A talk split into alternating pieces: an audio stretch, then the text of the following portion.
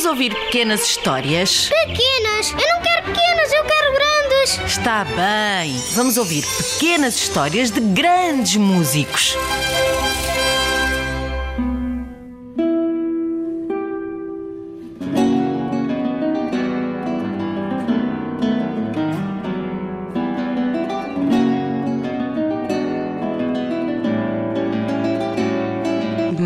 Dúvida, isto é música brasileira. Foi escrita por Heitor Villa-Lobos, nascido no dia 5 de março de 1887, na cidade do Rio de Janeiro.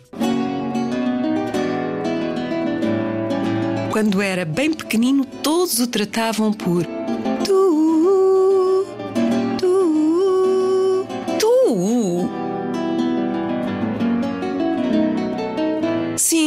aquele menino, algumas das coisas mais maravilhosas do mundo eram os sons, a natureza, os passarinhos, o apito do comboio.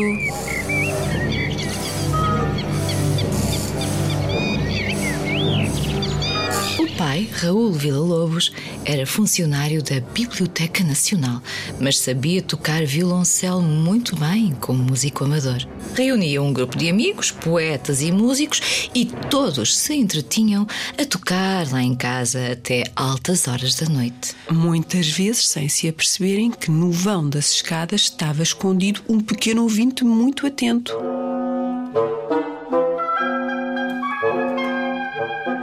Uma das brincadeiras entre pai e filho era esta. Sempre que se ouvia um som qualquer, fosse uma vaca a mugir ou uma campainha a tocar, uma cadeira a ser arrastada ou o que fosse, o pai perguntava. Que tom é este? Quais são as notas?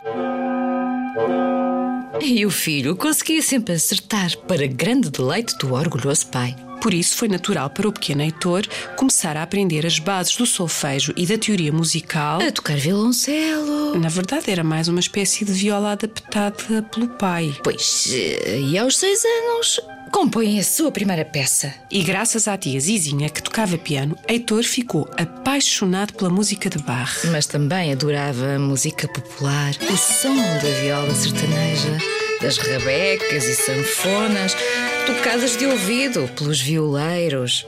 Dispostos em roda e já um pouco. Já um pouco alegres. Pois, por causa do álcool da cachaça que bebiam.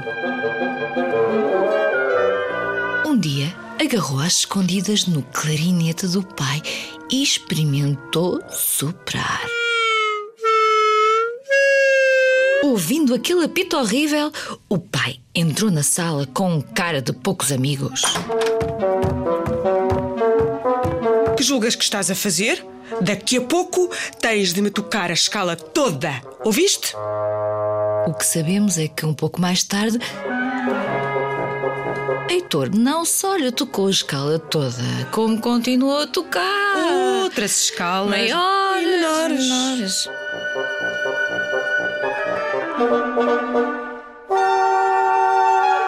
Quando o pai morre de repente, a mãe teve de arranjar trabalho, lavando e engomando toalhas e guardanapos para uma confeitaria. Ela ficava preocupada quando Heitor fugia de casa para ouvir músicos de rua. As chamadas rodas de choro. Lá no fundo, ela tinha um desgosto por perceber que o filho não seria médico como tanto desejava.